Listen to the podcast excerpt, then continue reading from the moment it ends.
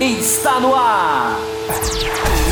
O mais tradicional podcast sobre corridas do Brasil. Os comentários e o debate sobre automobilismo de um jeito que você só ouve aqui. A partir de agora, Thiago Raposo e Fábio Campos apresentam Café com Velocidade. Café com Velocidade. A dose certa na análise do esporte a motor.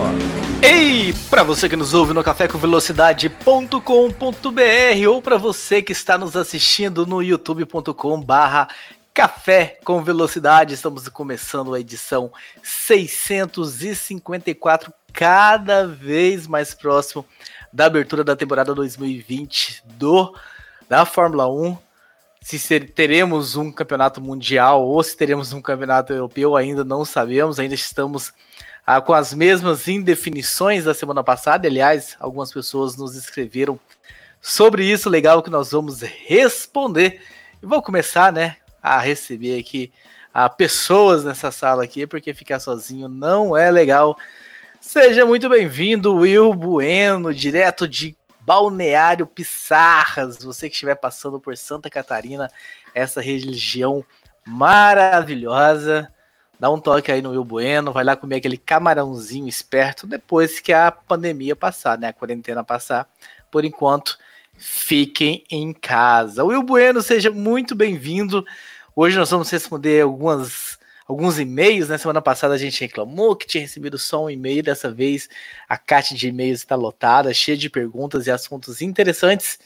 E também vamos repercutir sobre o grande prêmio a, que foi o, o, grande prêmio eleito da semana, né? Canadá 2011, que passou lá no, no YouTube da Fórmula 1. Então seja muito bem-vindo e vamos fazer este programa da melhor forma possível. Saudações aí aos ouvintes do Café com Velocidade, aos espectadores do Café com Velocidade, a você, Thiago Raposo. Cá estamos apenas nós dois aqui na edição de hoje, né? E é isso aí, vamos responder os e-mails. Felizmente, os ouvintes foram bem ativos essa semana, mandaram bastante e-mails com diversos assuntos interessantes para a gente comentar aqui. E a gente vai começar a fazer isso a partir de agora. Exatamente, Will Bueno. Antes de a gente começar, né, exatamente agora, eu quero fazer um convite a você que não conhece o nosso programa de apoio, entra no apoia.se barra Café com Velocidade, lá vocês vão ter todos os detalhes. É um programa onde os nossos ouvintes, de forma espontânea e carinhosa, ajudam esse programa aqui a ficar cada vez mais forte. Então, se você também quer tornar-se um apoiador do Café com Velocidade, apoia.se barra Café com Velocidade, tem lá ah, faixas, né, umas faixas de prêmios, né, quem contribui até tantos reais ganha isso, quem contribui de tanto a tanto ganha isso. Tá tudo bem explicadinho lá. Daqui a pouco a gente vai começar logo a discussão no meio.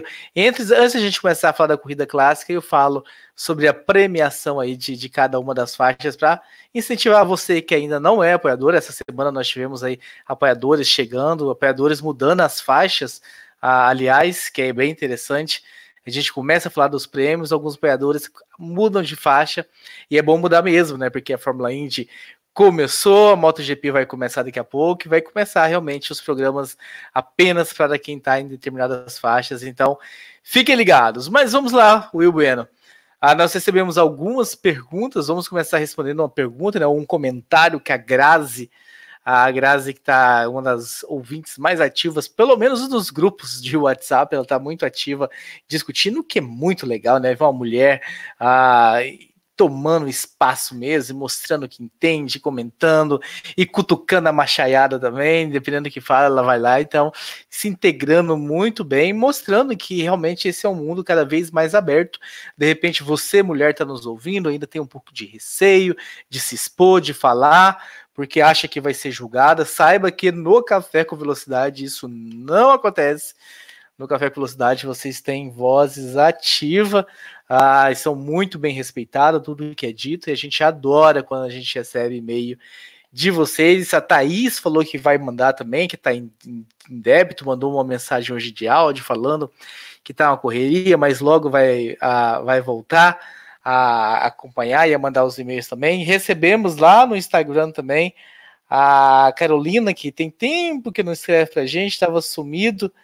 Que o Fábio Campos errava o nome dela frequentemente, também mandou mensagem para a gente ah, falando que, que vai voltar a escrever. Então, uma satisfação para a gente a receber essas mensagens de vocês. Né? A Caroline Monteiro, né? Eu entrei aqui para pegar o sobrenome dela.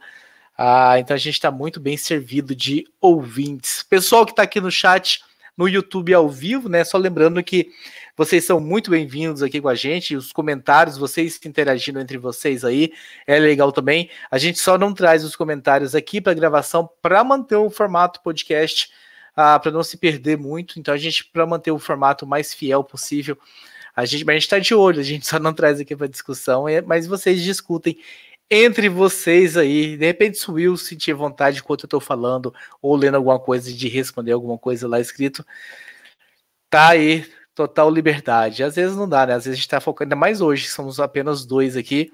É. Matheus Pucci resolveu passar aí uma temporada no, no, no, no resort no interior de Goiás. E Fábio Campos, se alguém tiver notícia, entre em contato com a gente. Mas a Grazi, a Grazi diz o seguinte, Will, ela fala assim, ah, falando, né, bom voltar a mandar e-mails, realmente tinha um tempo que ela estava des, ah, desaparecida, mesmo que seja para discordar do Fábio Campos. Uma pena, Grazi, que ele não está aqui hoje para rebater a sua discordância, né? Ela fala: primeiro quero dizer para o Fábio Campos que andei contando uma mentirinha para ele. Eu não sou contra o grid invertido, inclusive acho interessante, mas só aquele que inverte os 10 primeiros e em categorias com equipamentos equivalentes. O que sou contra é o grid invertido na Fórmula 1, porque para mim é apenas mais um DRS, uma picaretagem da Fórmula 1, da Liberty, da FIA, para enganar fãs, principalmente aqueles que querem ser enganados. Você pode ter certeza que, após a primeira prova da Fórmula 1 com um grid invertido, a imprensa especializada estará tecendo louvores sobre uma corrida repleta de ultrapassagens emocionantes jamais vistas nas últimas décadas da categoria. Vou até registrar esse título e cobrar depois. E quando você for ver a categoria, a corrida, a única coisa que aconteceu foi a Red Bull, a Ferrari e a Mercedes ultrapassando com ou sem DRS todos os carros para em 15 voltas estar tudo igual às últimas temporadas. E se alguma coisa acontecer, vai ser tipo barbeiragem do Ocon no Brasil. E para mim isso não tem graça nenhuma. É só uma injustiça. Todos acham bonitinho, engraçadinho, porque foi com Max e teoricamente não valia nada. Mas se fosse com Hamilton e a corrida estivesse valendo o campeonato, a história ia ser bem diferente. Né? Ela falando daquele incidente do Ocon com o Max aqui no Brasil, aqui em Interlagos. O Will Bueno, grid invertido. Vamos separar as coisas então, porque a Grazi, que está aqui no chat, que legal, a Grazi manda um e-mail, a gente lê o e-mail dela, ela chega na hora da, da, da leitura do e-mail dela. Me diz uma coisa, Will. Primeiro me fala do grid invertido como um todo, e depois do grid invertido na Fórmula 1. Se é uma regra que te agrada, como a Grazi em categorias com equipamentos ah, iguais, ou se nem assim te agrada, e se você vê com bons olhos a, a, chegada disso na Fórmula 1, só deixando claro, né? É só rumores, não, não tem nada confirmado, né? tem rumores correndo aí de que pode ser, estão pensando em trazer mas antes que algum desavisado ouça esse programa e ache, ah, escritor no Café com Velocidade, que vai ter grid invertido na Fórmula 1, não, pelo menos ainda não. Will Bueno. Bom, antes de responder, só, só, uma, uma coisa que você falou aí da, da Grazi, né, que mulher e fala sobre automobilismo, a Grazi também que se tornou apoiadora do Bootkin GP, eu agradeço muito a Grazi também, lá ela tece, tece comentários excelentes, coloca textos, links, é, realmente muito participativa e muito feliz aí que ela, tá, que ela voltou a mandar e-mail também para o Café com Velocidade. Uma segunda coisa antes de responder é o seguinte: só queria pedir desculpa para os ouvintes na semana passada que eu saí no meio da, da do programa ali, porque eu, a internet deu problema, eu caí, não consegui mais voltar, então é, não, não consegui me despedir e sair é, do nada. É, respondendo a pergunta da Grazi. É, primeiro, com relação a outras categorias, eu é, não, não sou muito fã assim de dessa, dessa, dessa ideia de grid invertido. Não gosto disso na Fórmula 2, é, não gosto disso na Stock Car. É, talvez porque eu não gosto do, do formato que é, é, tanto a Stock Car quanto a Fórmula 2, já a corrida 1, corrida 2. A gente entende, né, que, por exemplo, na Fórmula 2 principalmente, né? Porque como, como não são todas, é, eles não acompanham todas as, as categorias, da, todas as, as, corridas da Fórmula 1, todas as etapas da Fórmula 1, para eles terem um calendário é, maior, com maior número de corridas, eles repetem né, as corridas na mesma pista, mas eu não gosto de grid invertido, não gosto. Uh, eu, eu te, é, concordo um pouco com, é, com, essa, com essa visão da, da, da Grazi de que isso vai mascarar, sabe? Eu, eu, eu não, não me agrada, não é algo que eu acho que eu acho legal. Eu, eu, eu mexeria no, no, nos treinos de classificação. É, porém, é, mesmo eu não gostando, mesmo não. Não, não, não, não, não, não. Eu, tive, eu, tive que, eu tive que vir no obscuro, porque treino de, de classificação não existe nesse programa. Ah, existe sim, classificação. Sim. Ah, sim, porque ninguém entende. treina naquela sessão. Claro que treina, claro que treina, pô. O cara tá, tá treinando para fazer a curva ali, pô. É, mas enfim. É, é, é mas apesar de eu não gostar, de eu não gostar da, do grid invertido, é, eu acho. A minha, a minha visão é o seguinte é, como a temporada de 2020 é uma temporada atípica, é uma temporada que, que o calendário é diferente, que a dinâmica da corrida vai ser diferente, a dinâmica do evento, da corrida não, mas do evento diferente. Eu até comentei isso mais cedo no Botequim, né? Ou seja, a gente não vai ter aquela coisa de, de abrir a transmissão, vai estar os carros alinhados no grid e aquele monte de gente em volta dos carros, celebridades e tudo mais, a gente não vai ter isso. É, como né, o calendário está diferente, tudo está diferente, eu acho que se tem, uma, se tem um momento que a Fórmula 1 poderia experimentar isso, é agora. Eu acho que a gente tem, vão ter duas corridas na Áustria, duas corridas em Silverstone. É, em uma corrida, ou talvez duas no máximo, né, de, dentro de um universo de é, esperamos que tenhamos pelo menos 15 corridas, 10 corridas, fazer em uma, fazer em duas, experimentar a ideia do grid invertido, eu, nesse ano, eu acho válido. Porque, assim, é, eu não gosto, como falei. Mas eu também não gostava, por exemplo, não, não gostei quando falaram que ia dar um ponto para a volta mais rápida. E eu mudei de ideia. Então, de repente, vai que funciona, vai que, que é legal, vai que né, é uma coisa diferente. Eu acho que se tem um momento que é para experimentar, é nessa temporada de 2020, que ela já vai ser maluca por si só. Então, bota ali uma corrida que seja, para a gente ver como é que é. Então, é, eu não me agrada a ideia, mas eu sou a favor de que ela seja experimentada nessa temporada de 2020, desde que seja em uma, duas corridas no máximo. É, não, não me causa tanto arrepios nas categorias de base, né? Desde que a, quando a gente fala em inversão de grid, né, não ficou muito claro qual é a ideia que, que o Ross Brown está querendo implantar se, se é também com corridas duplas, né? Porque quando se tem inversão de grid na Fórmula 2, na Fórmula 3, onde tem inversão de grid, tem-se também corridas duplas no final de semana, uma corrida no sábado e uma corrida no domingo. Não sei se isso vem junto no pacote. Me diz uma coisa, você tem, você sabe, eu não sei se você chegou a entrar muito a fundo nesse assunto para saber se tem corrida dupla também envolvida nessa história toda ou não. Não, não sei. É, é, não, não tem essa, essa informação, né? A gente sabe que tem, tem essa ideia, né, de fazer uma corrida dupla.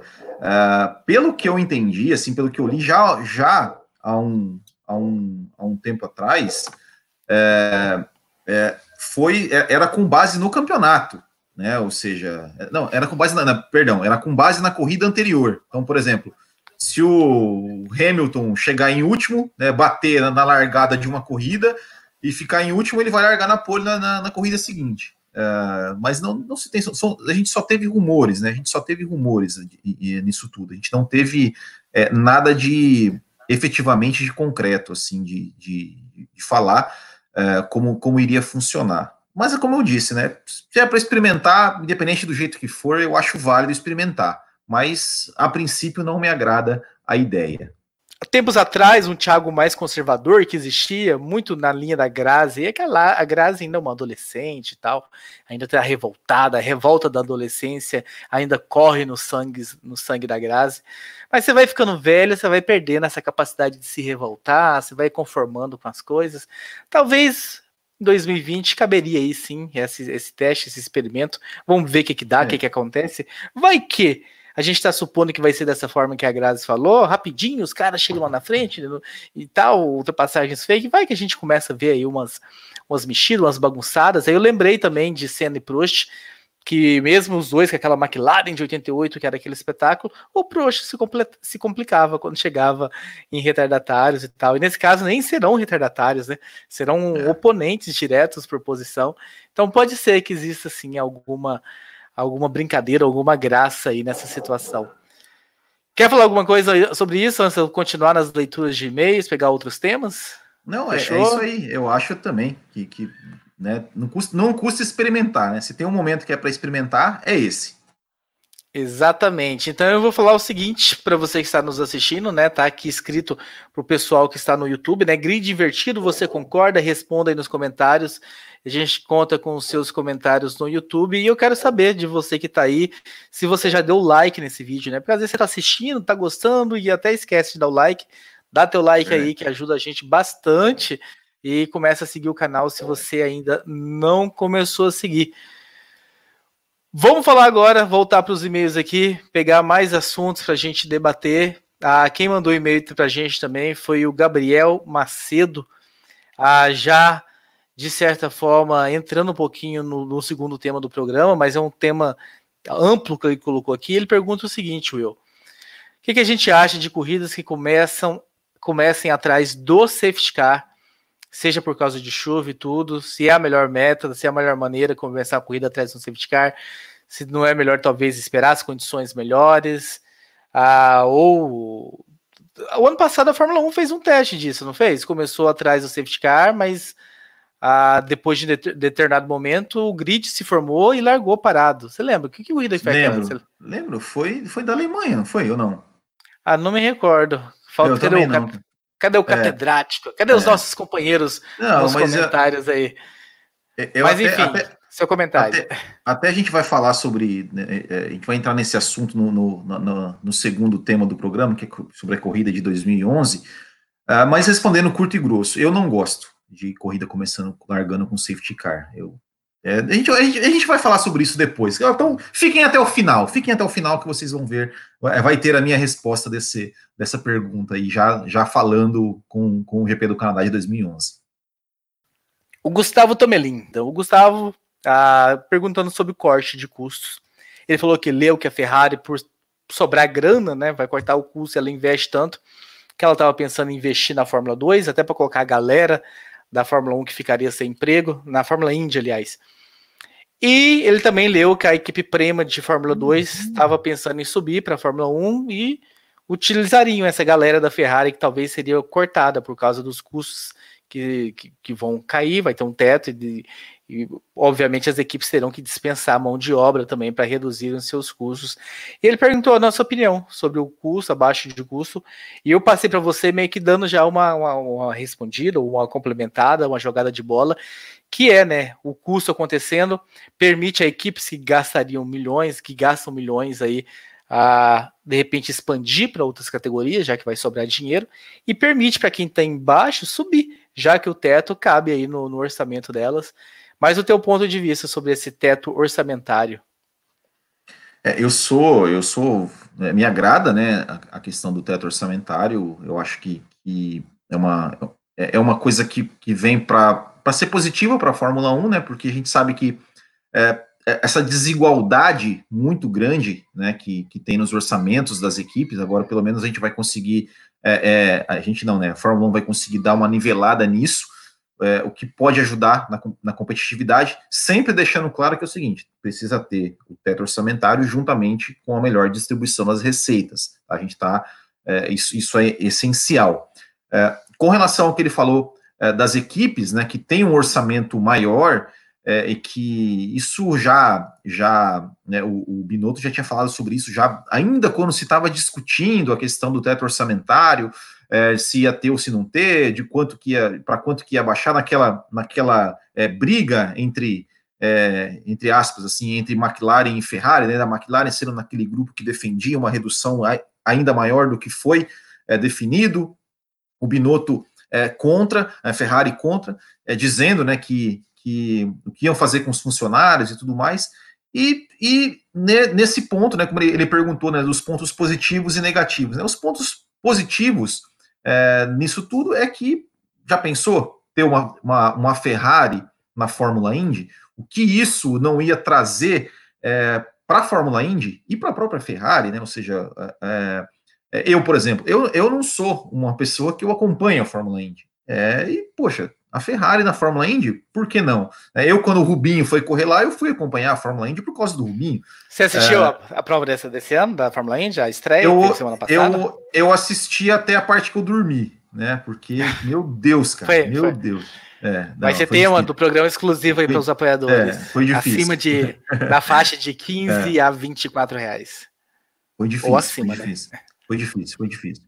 É, mas mas eu, então eu acho, eu acho isso, isso, isso legal, que, que realmente que, que as equipes, né, como a Ferrari ou de repente uma Mercedes, possam é, procurar outras categorias para porque você vai enriquecer. Você, além de, de, de ter uma Fórmula 1, pelo menos é, teoricamente, o que a gente deseja, uma Fórmula 1 mais competitiva, mais equilibrada, a gente também é, é, ganha com isso um enriquecimento de outras categorias, ou seja, uma Fórmula Indy com uma Ferrari, é, ou, ou, sei lá, uma DTM, ou uma, uma WEC, enfim, é, outras equipes, é, e é, essa questão do teto orçamentário, que também é bom deixar claro, né, que isso, isso não, não entra, por exemplo, salário de pilotos e de alguns dirigentes da equipe, mas eu acho que, que para ficar bom, né, para a equipe, como você falou, a equipe Prema, ou uma equipe, outra equipe da Fórmula 2, ou uma nova equipe que queira surgir, é, eu acho que deveria também ter a, a questão de poder se comprar um carro, é, um carro de uma outra equipe. Como a gente já comentou aqui no café, a gente já discutiu sobre isso aqui no café. Eu acho que a, aliando essas duas coisas, de uma equipe poder comprar um carro de uma outra equipe, é, com esse teto orçamentário, de saber exatamente qual vai ser o orçamento, quanto vai gastar, quanto vai poder gastar, é, eu acho que, que, a tendência é que novas equipes é, se interessem a, a, a, entrar na Fórmula 1. E é que a gente quer mais quer ver isso, né? Um grid com pelo menos 26 carros correndo. É, com certeza. Eu acho que só tem pontos positivos nisso. Ah, primeiro, ah, permitir que o gap não seja tão grande entre as equipes que estão lá e atrair gente nova para realmente a gente ter 24, 26 carros no grid, que seria fantástico, né? A gente vê tantos pilotos, grandes pilotos que acabam ficando por categorias de base, são obrigados a optar por outro caminho na carreira, porque não existe vaga suficiente na Fórmula 1. Ah, só teríamos a ganhar. Outro assunto que circulou hoje, hoje, segunda-feira, dia 15 de junho, já que essa palavra hoje ah, não é muito agradável em podcasts, o Pedro Henrique escreveu para a gente né, a notícia do Andy Cowell, que é o chefe de motores da Mercedes, que está saindo, e ele pergunta se seria um sinal da saída também da Mercedes da Fórmula 1, caso sua hegemonia acabe em 2022 com o novo regulamento Will Bueno. Ah, essa, essa, esse negócio né, de, de que a Mercedes vai sair da Fórmula 1, a gente já ouve já pelo menos do ano passado para cá, a gente ouve muita coisa, muitos sinais, é tudo mais. A Mercedes sempre nega, né? A Mercedes sempre nega. É, eu eu, eu já, já, já acreditei muito, não, a Mercedes vai sair mesmo. Hoje, hoje já fico mais assim, não sei. Uh, não sei se significa se significa que, que, a Mercedes vai sair da Fórmula 1 ou se significa realmente uma renovação, né? Ou seja, vai ter novo, novo regulamento, vai, vai mudar tudo. É, e mudanças são sempre bem-vindas, né? Em, em, é, tem aquela coisa em time que se, que se tá ganhando não se mexe, mas já ganhou tudo, já já, já vem de anos de, de, de, de hegemonia e de repente achou que era hora de mudar e, e, mudou. Eu não, não, não, não, não tendo a acreditar que isso seja um sinal de que a Mercedes vai sair da Fórmula 1, não. De repente foi só uma mudança mesmo. É, o que me preocupa de equipes de montadoras, Mercedes, Ferrari, Renault. Renault, nesse momento que nós estamos passando, é esse momento que nós estamos passando, né? A, a crise econômica, quanto tempo será que, que carros não são vendidos em concessionárias, né? O que, que foi feito com essas indústrias, com essas fábricas que, que fabricavam tantos carros? Então, uh, com certeza o, o baque vai ser gigantesco nas montadoras. Então, quantas que vão ter seu, suas reuniões de conselhos, às vezes pessoas que de repente torcem o nariz, algumas que torcem o nariz para tá na Fórmula 1, para essa gastança de dinheiro. Talvez essas poucas pessoas comecem a ganhar força dentro desses conselhos, onde tudo é votado e decidido pensando apenas no lucro, pensando apenas Sim. nas bolsas de valores, nos dividendos, na sobrevivência. E pode ser que numa dessa o que, que dá para cortar? Ah, dá para cortar o programa de motorsport. É muito legal, é uma vitrine, é isso, é aquilo, mas o momento não nos permite estar tá investindo nisso, ou estão investindo tão caro. Aí volta na resposta anterior, o corte de custo pode de repente até auxiliar que isso não aconteça, porque a gastança como está hoje fosse talvez o fator de dessas equipes tomarem essa decisão. E isso que me preocupa mais, Will, não mais pelo fato de, de porque perdeu a hegemonia ou porque estão fazendo birrinha, se aprovar isso, se aprovar aquilo. Eu acho que pode correr o risco de estar na mãos de realmente dos, dos acionistas, do corpo diretor ali que se reúne para tomar as decisões, as grandes decisões, e alguma coisa ser uh, decidido nesse sentido. O Marcelo Cesarino fala sobre o programa da semana passada. A má gestão da Williams a colocou no fim do pelotão mas o sistema de gestão da Fórmula 1 do século XXI enterrou ela de uma vez. Se fosse a Fórmula 1 dos anos 70 e 80, era possível se reerguer até da maneira que a Williams começou na Fórmula 1, comprando carros de outras equipes e barateando seus custos. Hoje, só um mecenas endinheirado e bem louco para botar grana nessa jogada de risco. Vindo ao encontro novamente, né, Will, do que foi comentado nos dois últimos e-mails. Sim, sim, é, é, porque a questão é o seguinte, né? É, além da, da, da, ideia, né, que a Fórmula 1, quando a Fórmula 1 entrou nessa era híbrida, entrou nessa coisa de ah, o motor, é, de, de fazer um motor por acho que dois, três motores pela tempo, temporada, era, a ideia era reduzir custos. Mas é, desenvolver um motor como esse, desenvolver um carro de Fórmula 1 como esse, ele é tão, ele se tornou tão custoso porque você gasta tantos recursos, tempo, dinheiro é, com pesquisa e desenvolvimento que é, não, não, basta, não basta só você ter, ter dinheiro para colocar, né? Você vê, você vê o exemplo da Haas. A Haas começou, tinha né, bastante dinheiro para colocar e, e não consegue. É, é, aquela coisa né, que, que, que eles falaram no, no, no documentário do Netflix. Para que, que nós estamos correndo? Ou seja, eles gastam, eles investem, né? E, e é, de, é, de, complicado você fazer um carro. E olha que a Haas ainda compra bastante, bastante o, o que é permitido, né? De peças é, de outras equipes. É, e mesmo assim não consegue. Então, é, a Fórmula 1 ela precisa ter uma forma de simplificar, não só os custos, mas também, como falei, Pega, pega, os construtores que já têm o know-how de fazer o carro, de, por exemplo, o, o chassi da Mercedes. Pô, todo mundo quer comprar um, queria, poderia querer comprar um chassi da Mercedes. Por que, que não pode vender? Por que, que ela não pode vender, lucrar e, enfim, eu acho, eu, eu concordo plenamente com ele. Eu, eu, sou absolutamente a favor dessa ideia de, de vender carro, de, de uma equipe poder comprar um carro de, de outras é, livremente. O último e-mail que eu vou registrar aqui, Will Bueno, uh, do Lucas Santos, antes da gente trocar de tema, né? Ele diz o seguinte: uh, tem um outro e-mail especial daqui a pouco também, muito especial, que me deixou bem feliz que nós recebemos. Mas o Lucas Santos diz o seguinte: ouvindo o último episódio sobre o calendário, em específico o debate sobre a consideração de um campeonato só com corridas europeias ou com um número reduzido, vamos supor umas 15 corridas na temporada. O campeão da temporada, ser ou não um campeão mundial, trago-lhes dois pontos para o debate, que são eles. Caso o Hamilton seja campeão dessa temporada reduzida ou europeia, podemos afirmar que ele foi sete vezes campeão e se igualou ou até mesmo superou Michael Schumacher? E tornando-se o maior piloto de todos os tempos, levando em consideração números de títulos? E outro ponto para o debate que trago para vocês é: caso Max Verstappen ou Charles Leclerc, por que não, sejam campeões dessa temporada reduzida de 2020, podemos considerá-los o título de mais jovem campeão mundial da Fórmula 1? Sim, sim, para todas as respostas, porque, é, por exemplo, o Michael Schumacher, o Michael Schumacher, quando foi campeão, ele se corria 16 corridas, então, é, se esse ano a gente tiver 16 corridas, vai ser o mesmo corrida que o Schumacher ganhou. É, o por exemplo, o, o Fanjo. O Fanjo foi campeão em temporadas que, que se corriam oito corridas, cujo só valia cinco resultados.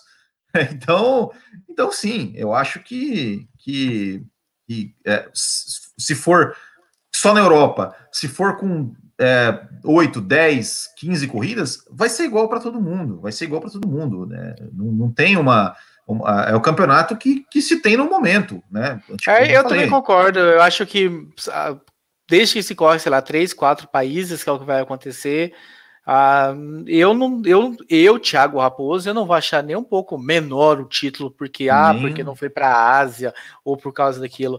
Se fosse só num país, talvez até valeria abrir a discussão. Imagina, só na Inglaterra, só nas pistas inglesas por algum motivo qualquer.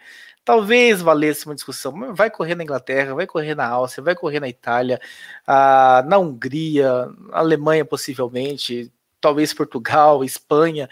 Isso é mundial, gente, tá? É tudo, ah, são todos, mas é mundial. Tá. É. Se Fábio, se Fábio Campos Kai estivesse, ia falar, mas na regra não é o que diz. É, é eu, até, eu, eu até cheguei, eu até cheguei a falar sobre isso hoje, e, e eu acho que é bem possível, assim, pela dificuldade de, de ter é, corridas em três continentes, principalmente na América, é, eu acho que, que, se duvidar, ainda é capaz deles mudarem essa, essa, essa regra de que precisa ter em pelo menos três continentes. Eu acho que o campeão de 2020, tendo 8, 10, 15 corridas, é, não vai ter nenhum asterisco, vai ser campeão legítimo igual a todos. A gente teve campeão, a gente teve, por exemplo, o Keck Rosberg foi campeão ganhando uma corrida na temporada e ninguém, e ninguém questiona o título dele. Então é, é isso, é campeão é isso, é o quem termina com mais pontos lá dentre as corridas que teve. É simples assim. Exatamente, meu querido Will Bueno para a gente falar agora sobre o Grande Prêmio do Canadá de 2011. Mas antes de a gente começar a discussão do Grande Prêmio do Canadá de 2011, Will Bueno, eu quero trazer. Uh, primeiro, dar um recado que eu falei né, lá no começo do programa, que eu ia falar sobre a faixa dos apoiadores antes da gente trocar de tema. Então, para você que ainda não é apoiador, quer saber como funciona, uh, primeiro eu digo para você entrar no endereço, né, no apoia.se barra café com velocidade. Se você está assistindo no YouTube, está disponível aí na tela para você. Você que está assistindo no podcast, é só você entrar no site no cafécomvelocidade.com.br, lá tá o link, mas é bem tranquilo, apoia.se barra café com velocidade. As faixas são as seguintes, né, quem apoia até 14 reais entra num grupo exclusivo no WhatsApp, um grupo bem legal, divertido. O pessoal conversa e desenvolve o tema. Então, recomendo você a, a entrar, porque vai entrar para um grupo bem, bem legal para discutir as corridas e tudo mais, todos os assuntos relacionados ao esporte a motor. E lembrando, né, que todos os prêmios são acumulativos, então esse prêmio vai estar em todas as outras faixas também.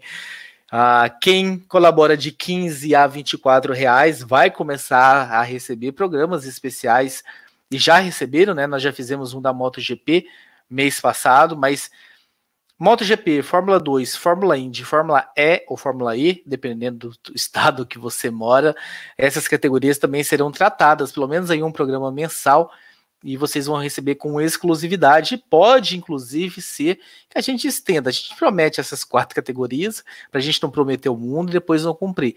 Mas às vezes vai surgir uma NASCAR, às vezes surge uma Stock Car. Nada impede da gente tratar outros assuntos também, mas as quatro, pelo menos, a gente garante. Quem colabora de 25 reais a 30 reais, a 29, aliás, Terão lives exclusivas no Instagram. Nós criamos um Instagram fechado. Não está acontecendo por causa da pandemia. Não tem muitos assuntos assim. Até as poucas que aconteceram, que está acontecendo inclusive no YouTube, pode ser que a gente migre, hein? Do Instagram para o YouTube. A gente faz uma live privada, né, ou não listada, para que só você que colabora de 25 reais para cima receba esse link e você pode assistir pelo YouTube. Uh, vamos pensar aí qual é a melhor ferramenta, se é seguir no Instagram mesmo ou vir para o YouTube. Depois nós descobrimos aqui esse StreamYard. E acima de 30 reais, além de ganhar tudo que foi listado, você também entra no sorteio de o ingresso para o Grande Prêmio Brasil de Fórmula 1, se o mesmo acontecer em 2020, senão a gente mantém. A cada mês que você colaborou lá com 30 reais ou mais, você somou um ponto ou um número da sorte para o sorteio. Então, quem colaborar cinco meses no dia do sorteio terá cinco números da sorte lá, aumenta as chances de ganhar. Se for para o ano que vem, seu número, né? Você vai só acumulando números aí para participar desse sorteio. E o Will Bueno, eu vou me estender um pouco mais ainda antes de passar a palavra, que nós recebemos um e-mail muito legal, muito interessante. Não que os outros não tenham sido, mas depois que eu ler, ah, os que mandaram o e-mail, eu tenho certeza que vão concordar realmente do, do quão legal foi esse e-mail que o Hamilton de Almeida Gonçalves nos mandou. Ele diz o seguinte: abre aspas. Esse é meu primeiro e-mail e já é um ensaio que faço há tempos e na semana passada quase foi. Se eu soubesse que fossem receber só um, teria enviado. Então, Hamilton, só de você já mandar o seu primeiro e-mail, que é algo que nos deixa muito feliz, sempre que a pessoa toma essa iniciativa, escuta, escuta a gente e manda esse finalmente esse primeiro e-mail, já deixa a gente muito feliz. Não bastasse isso, você escreveu, abre aspas novamente, sou um apaixonado por corridas, especialmente a Fórmula 1, desde os anos 90. Conheci o café ao final de 2018 e desde então escutei todos os programas, alguns mais de uma vez. Gosto muito do estilo do trabalho, em geral uso o agregador para escutar às terças pela manhã, começando bem o dia. É, Hamilton, talvez você não vai escutar tão pela manhã, pelos problemas que nós tivemos técnicos nessa edição, mas até a hora do almoço sai. Além do trabalho geral, gostaria de parabenizar pela live, um evento fantástico que nos deu a chance de ter um dia especial, conhecer novos valores. O Avechados já escuto direto. E eu, além de ter participado em alguns momentos da live, depois escutei às 11 horas e 55 minutos. E como sou de Curitiba e por conhecer o Pequeno Príncipe, que é o hospital, né? Para quem não sabe que nós fizemos a campanha de doação.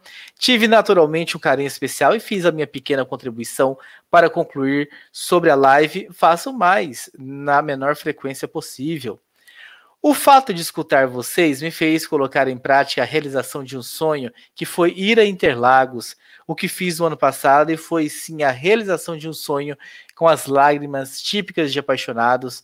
E por fim, a fé do Hamilton tê-lo visto no pódio, mesmo que depois de ele tenha sido penalizado, foi o grande momento junto com a invasão na pista. Já vi que você ficou no setor A, né? Não foi para o setor G, tudo bem. Passa dessa vez. Nesses tempos de pandemia, vocês têm sido bons parceiros, inclusive potencializei um hábito que era ouvir os episódios antigos, e daí eu vi muitos. No 1, que foi a retrospectiva de 2007, com a Bárbara e o Raposo, e ele falando da trajetória inicial do 44, e que a cada pódio a empolgação crescia, até o momento de achar que seria o novo Schumacher, o novo Senna. Eu falei isso? É bom saber que você ouviu lá e que eu falei isso em algum momento. No 47, na edição 47 do Café Velocidade, a discussão de quem seria o dono da nova era e o Raposo declarando sua admiração pela esquadra alemã. A ponto, uh, o ponto baixo foi ter Xuxa e Sérgio Malandro na trilha. É, muita gente reclamou, eu lembro disso. Acho Como que foi assim? aniversário. Cara, foi aniversário de um ano, a gente colocou a música de Feliz Aniversário da Xuxa lá. Parabéns! A galera, a galera ficou brava com a gente.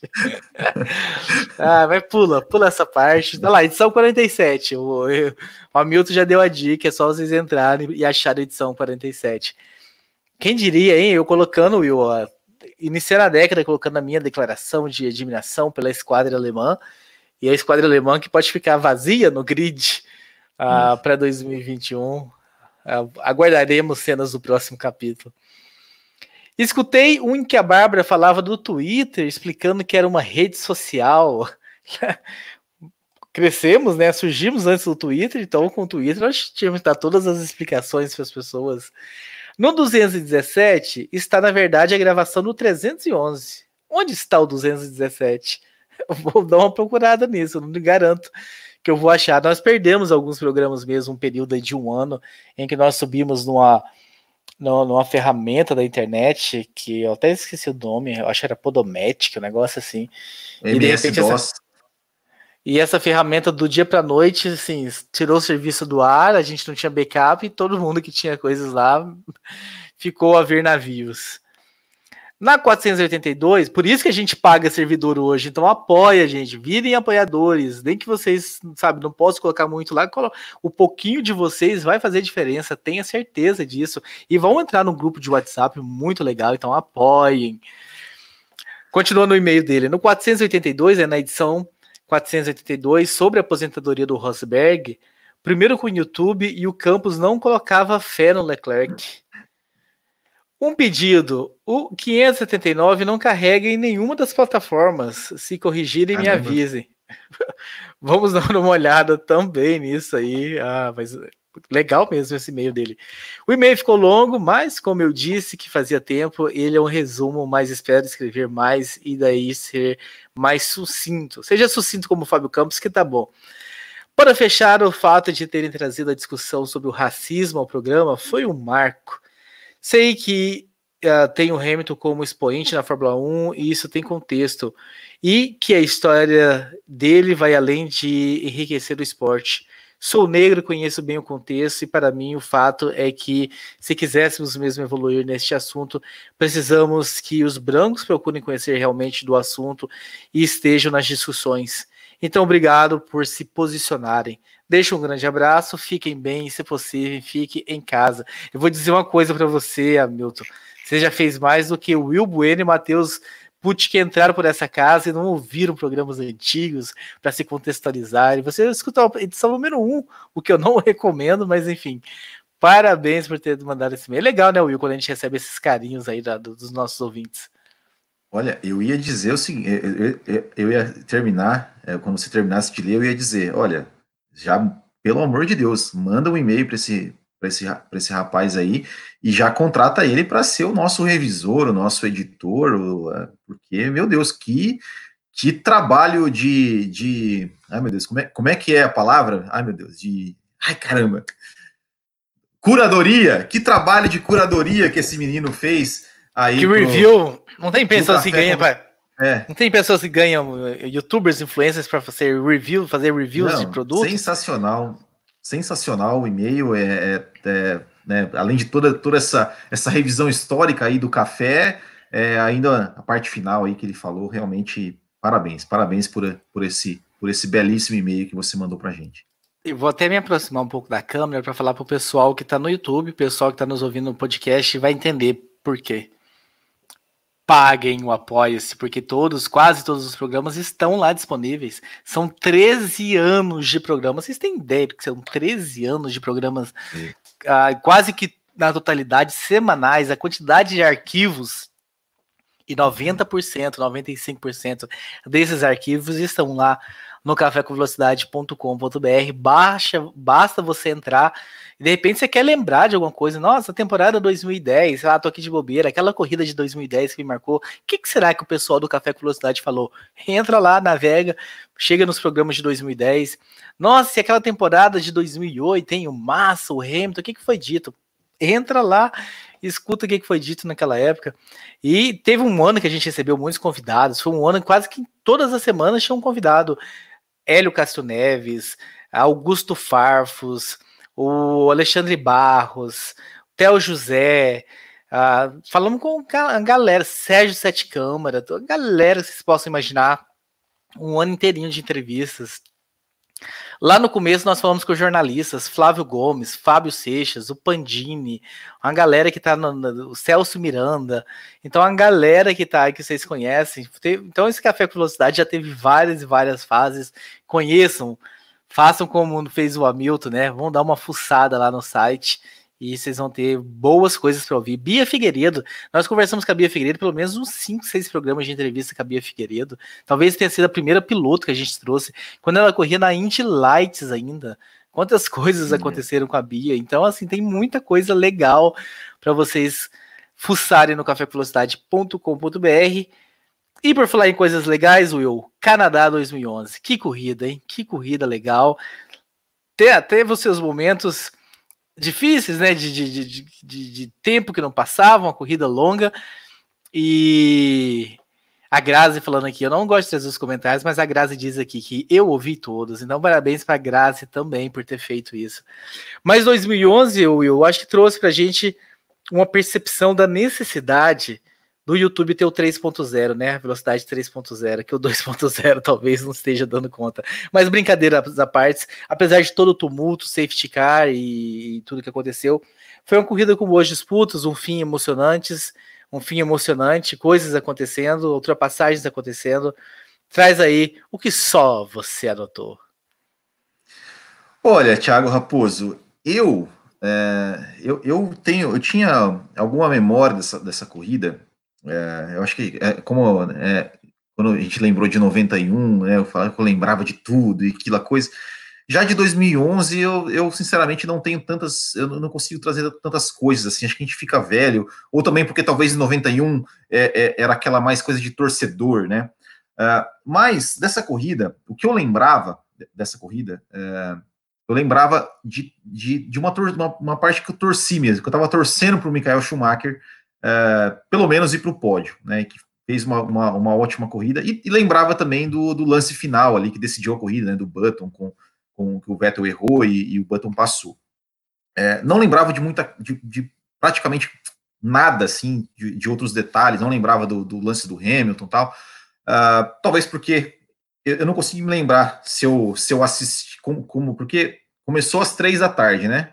E acabou às sete da noite, que são quatro horas, então eu não me lembro exatamente deu deu assistir aquela corrida, deu como é que foi aquele dia tal. Uh, mas é, ao, eu revendo a corrida, e ao contrário da, da, da visão que eu tinha dessa corrida e do que todo mundo fala, eu não achei a, a corrida, nossa, que corrida. Eu não achei, eu não achei. É, e eu vou dizer por que, que eu não achei. É, a primeira coisa, é, respondendo aquela pergunta que foi mandada pelo ouvinte, é a largada atrás do safety car. Por quê?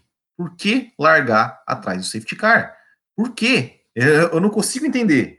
É, é, eu sei, ah, é segurança, lá, ninguém quer ver ninguém se acidentando, ninguém quer ver ninguém, mas, é, poxa, tem que largar, tem que largar, tem que botar os carros alinhados e largar. Se, se, não, se não tá seguro, se acha que não tá seguro, então não corre, não corre. Mas se, se vai correr, então que corra direito. Para que largar atrás de safety car? Ficar lá quatro voltas atrás de safety car e dar, e dar a bandeira, e dar a bandeira, a bandeira verde. Só para você ter uma ideia, Raposo, a corrida teve 70 voltas. De 70 voltas, nós tivemos 32 voltas com safety car. 45% da corrida com safety car. 45% da corrida com safety car. É um absurdo isso, é um absurdo. Eu olhava assim e falava, não, não é possível, não é possível. Eu, eu, eu não conseguia assistir a corrida na velocidade normal, porque eu falava, meu Deus, que, que, que coisa chata. Eu achei a corrida chata, chatíssima. Porque é, essa coisa do safety car toda hora é, na pista, é, eu, eu, sinceramente me, me, trouxe um negócio falando, ah, não, não é possível é, que, que vai ter safety car. E safety car na volta 20. O que aconteceu no, na volta número 20, que entrou o safety car antes de dar a bandeira vermelha? O que? O que aconteceu? Nada. Não, não, por que aquele safety car? Eu, eu não consegui entender. Alguém me explica, porque eu não consegui entender. É, e só para vocês terem, uma ideia, é, quando a corrida voltou, né, é, voltou na volta 25 e teve 10 voltas atrás do safety car. Pelo amor de Deus, 10 voltas atrás do safety car até da bandeira verde. Neste, na volta 37, 37 de 70, é, já né, nessa volta, é, tinham sido. Eu até acho que eu até tinha anotado aqui. Deixa eu até. Eu até tinha anotado aqui, para vocês terem uma ideia. Puxa, não, não anotei, não, mas enfim. É, tinha dado praticamente. Não, dessas 37 voltas, 25 tinha sido com safety car. Nós tivemos 14 voltas de bandeira verde. E em 37 voltas, na volta 37, nós tivemos tinha apenas três carros abandonando.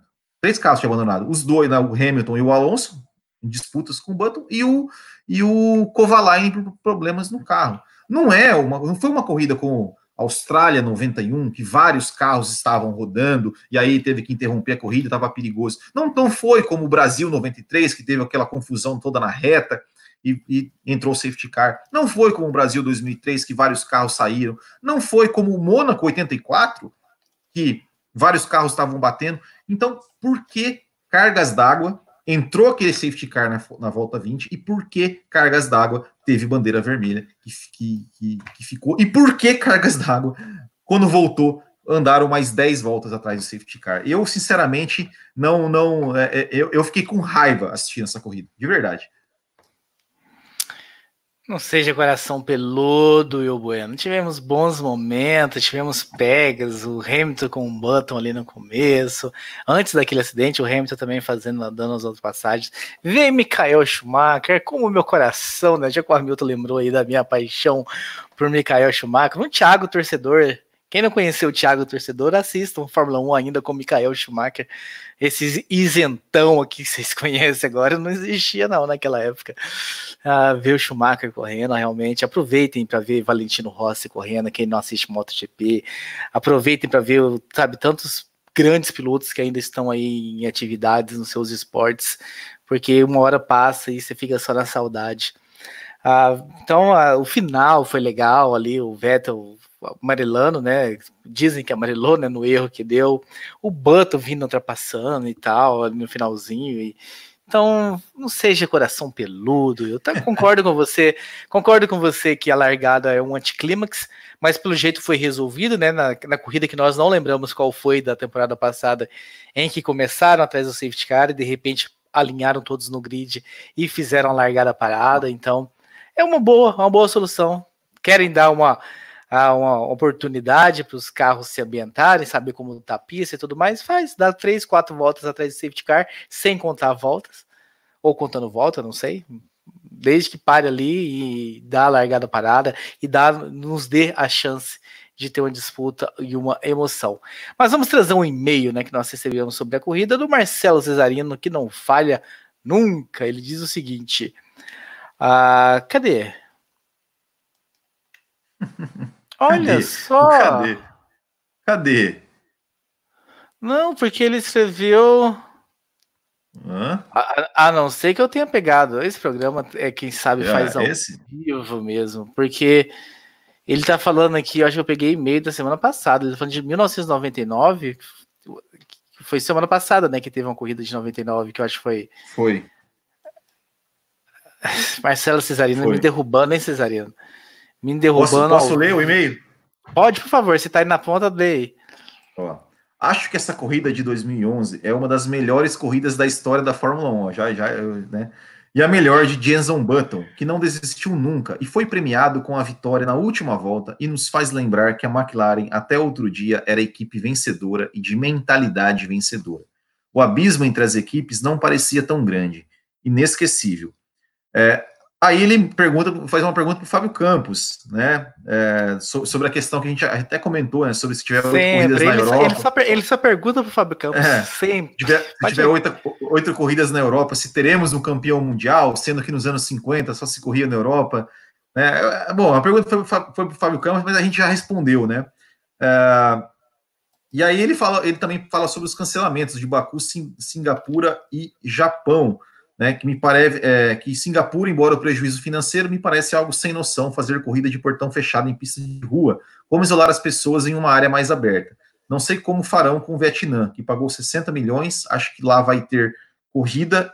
É, o Japão me surpreendeu, mas mostrou um senso de responsabilidade incrível. Gostei da ideia da corrida do anel externo do Bahrein. Se o mais veterano da turma, Fábio Campos, se lembrar, o autódromo de Silverstone dos anos 70 e 80, antes das suas últimas reformas, era quase como um anel externo de 5 km, com retas longas e curvas bem suaves. Se tiver essa corrida no anel externo, que seja sem DRS. Aí ele dá um parabéns para mim, olha só ao Will Bueno sobre o vídeo da negociata do Briatore para retirar os motores Mugen da Minardi. Informação que eu não sabia. Foi um vídeo que eu fiz no canal do Botequim aí, é, uma crônica do Botequim falando Olha sobre, só. sobre o Briatore é, na, na as mutretas que ele fez ali para pegar o motor Renault em 95 e atravessar ali uma negociação da Minardi, enfim. Depois entra lá no canal do, no canal do Botequim. Eu, eu quero te parabenizar também, porque eu tô há 13 anos aqui, eu nunca fui parabenizado pelo Marcelo Cesarino. ele só dá as atenções dele pro Fábio Campos e agora ele voltou a atenção para você também, então parabéns. Eu e o Matheus Pucci vamos ainda remar bastante aqui para ver se, se, a gente consegue aí a honra do Marcelo Cesarino lembrar que nós estamos é. aqui neste programa também. Mas ó, de, ah, deixa, deixa eu falar uma coisa sobre sobre a corrida, de, de, é, sobre porque assim a gente está falando aqui muito né, do, do da, da, questão do safety car, da segurança e tudo mais, mas teve um detalhe que me chamou atenção nessa corrida também de 2011 foi o seguinte: é, quando o Maldonado é, abandonou, É, o carro dele, eles, a, a, os fiscais estavam na pista empurrando o carro dele com a corrida rolando, só com bandeira amarela local. É, não, é, foi meio que uma incoerência né, da, da, da, direção de prova, inclusive com o trator na pista lá e, e, a corrida rolando, bandeira, bandeira amarela local e os caras lá tirando o carro do Maldonado. Eu acho que isso, isso me chamou atenção também é, nessa corrida que, de questão maluca, né? E sobre o final, né? É como o DRS acabou com a chance do Michael Schumacher, né? Principalmente, principalmente contra o Mark Webber, né? A ultrapassagem do Mark Webber no Schumacher ali foi um DRS total ali, né? Pois é, DRS já, já há algum tempo, né? No começo, com a pista molhada, ele desabilitado, mas na hora que, que deu aquela, aquele trilho, DRS liberado, então acabou que a gente viu naquela reta, naquela reta é, foi um ano antes, né? Que, ele, que um ano depois que o Schumacher dá uma boa uma fechada no, no Massa ali, que o Massa vai na grama. Não, foi, ne... Não, foi nesse ano, foi nessa corrida. Então eu perdi, eu acho que a minha velocidade nessa... 2.0 que tava foi nessa corrida. Foi nessa corrida que ele deu uma fechada no Massa, que o Massa. foi nessa corrida aí. É... Que deu uma e... fechadona, que o Massa é... vai para lá.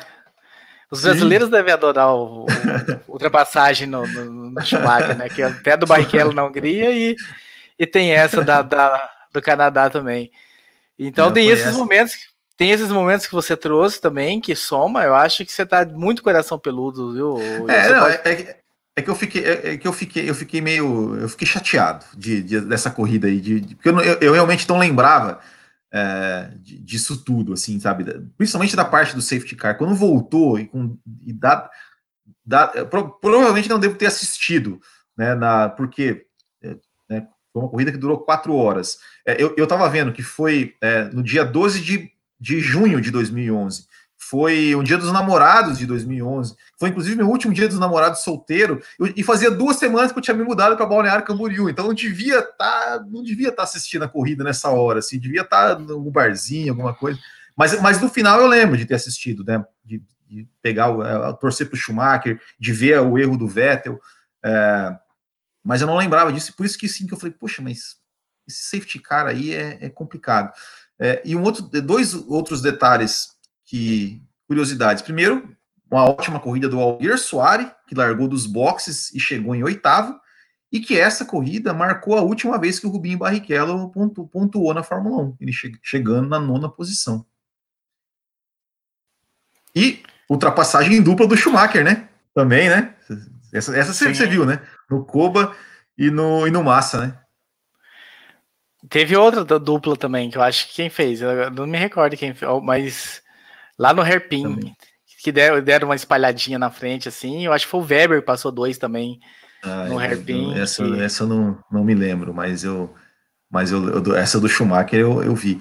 E, e, e, o que você achou, Thiago Raposo, do acidente do, do acidente da, da, da, batida do, do Hamilton do Weber na, na, na largada é, ter sido ido para investigação? Então, você achou que devia ter ido? Você achou que eu acho que não, porque largada, não, né? a gente sabe que largada é como as coisas acontecem. O Weber fechou achando que o Hamilton tiraria o pé, e o Hamilton não tirou o pé, tocaram e então não vi motivo nenhum ali. Button e Hamilton também não, não vi motivo de.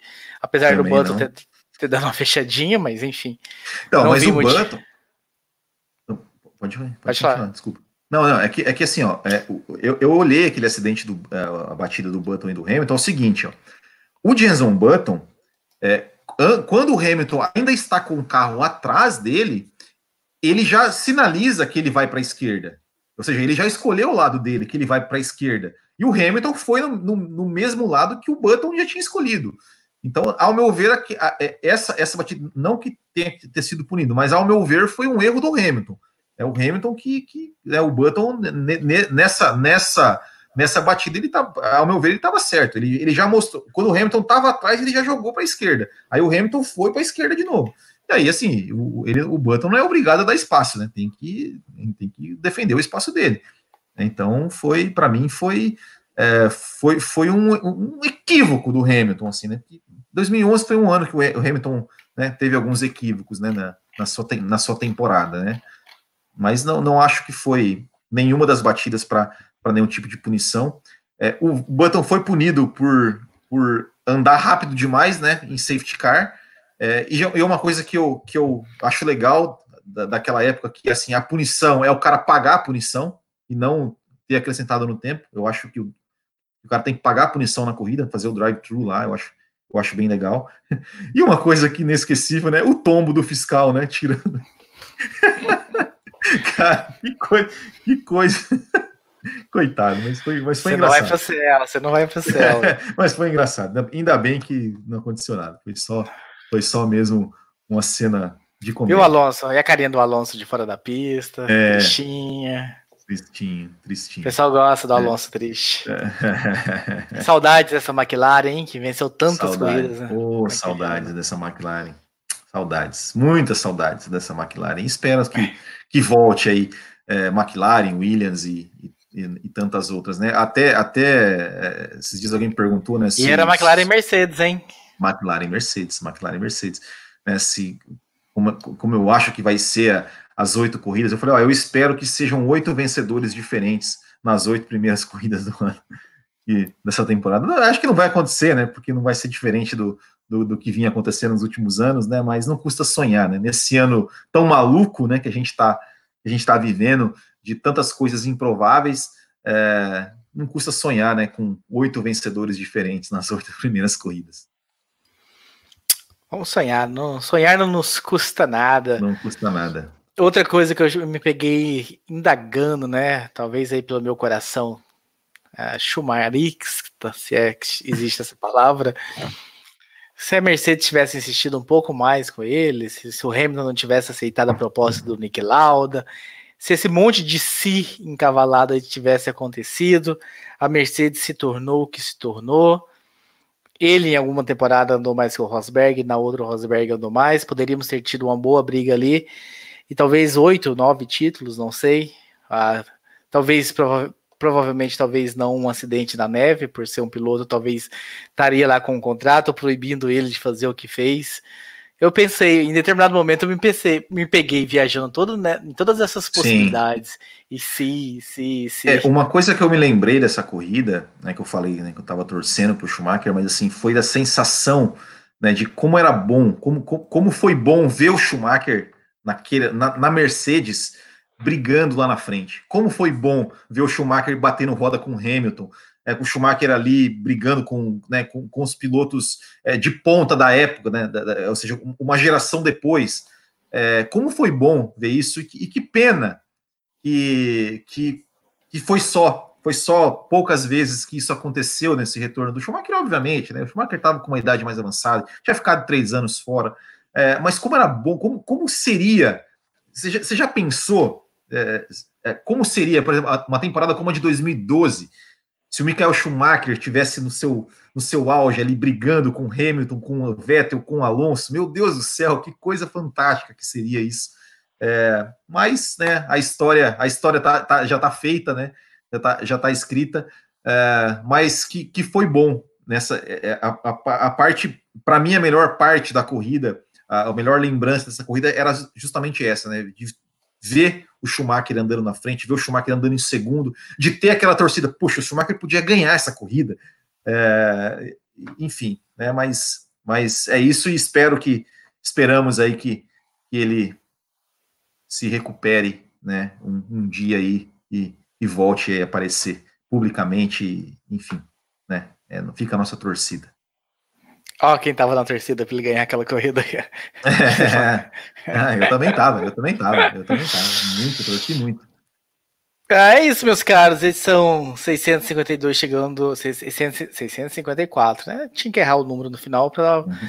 Ah, não, já que essa foi a edição, realmente, eu peço desculpa a todos vocês. Ah, de repente, se tá, se tá chegando alguém pela primeira vez ao Café Velocidade nessa edição, saiba que não é com esses problemas técnicos que nós tivemos hoje e com alguns outros problemas aí de equívocos do âncora e tudo mais. Ah, realmente foi normal. São quatro aqui na bancada. Hoje nós acabamos que ficamos em dois aí e um nós ficamos descobrindo que não participaria 15 minutos antes do início do programa. O um você estava avisado, não vou dar nome aos bois, não, vou deixar vocês saberem quem, quem. Um a gente já sabia desde de manhã é. que não participaria, mas o outro a gente só ficou sabendo 15 minutos antes, então ah, foi o Se Vira nos 30, então peço desculpa a vocês aí pela, pelos problemas técnicos enfrentados nessa edição. Semana que vem espero voltar com a casa cheia e com a qualidade que todos vocês conhecem muito bem. Eu quero dar um recado também. Como está chegando já o início da temporada a 2020 da Fórmula 1 e como esse quadro Corrida Clássica acabou não fazendo todo o sucesso que nós esperávamos que acontecesse, ah, esse foi o último programa desse quadro Corrida Clássica. Semana que vem terão aí mais duas corridas, provavelmente, mas na segunda-feira nós não iremos mais discutir. Nós iremos continuar assistindo, amantes que somos, lá no grupo do WhatsApp podemos discutir. Ou seja, se você não está no grupo do WhatsApp, torne-se um apoiador para você entrar nessa discussão também apoia.se barra café velocidade, mas essas análises não vêm mais não para cá. Então, de repente, você que estava assistindo, só porque a gente comentava, para mandar o teu e-mail, para você não ficar nervoso. Ah, eu assisti e vocês não avisaram que não teria mais. Então tá o aviso aqui. A responsabilidade é dos apoiadores atuais que trataram as enquetes que o Will coloca lá no sábado, com, deu pouco, deram poucas, pouca importância para a enquete. Então, torne-se um apoiador, sei lá, se entrar 50 apoiador e vocês gritarem que nós queremos e tal, vocês vão ter vozes para, inclusive, para pautar esse programa. Mas os apoiadores que estão lá, tá, puxar a orelha deles, porque eles estão bem ah, deixando o Will com as enquetes de lado aí. Will, muito obrigado por estar nessa peitada comigo aqui hoje. Valeu. Agradeço, agradeço hoje você. Eu dou tchau. Dá tchau. agradeço aos sobreviventes que estão aqui no YouTube acompanhando com a gente. Agradeço você que está nos ouvindo aí nos agregadores ou está nos assistindo aqui no YouTube futuramente. Você que está nos assistindo aqui futuramente, está chegando no finalzinho, dá teu like aí, porque eu sei que você não deu like ainda, você tinha esquecido no começo. Então, pessoal, semana que vem a gente está de volta. Um abraço a todos vocês e até lá. Termina aqui Café com Velocidade, o mais tradicional podcast sobre corridas do Brasil. Sempre com Thiago Raposo e Fábio Campos. Café com Velocidade. Café com Velocidade. A dose certa na análise do esporte a motor.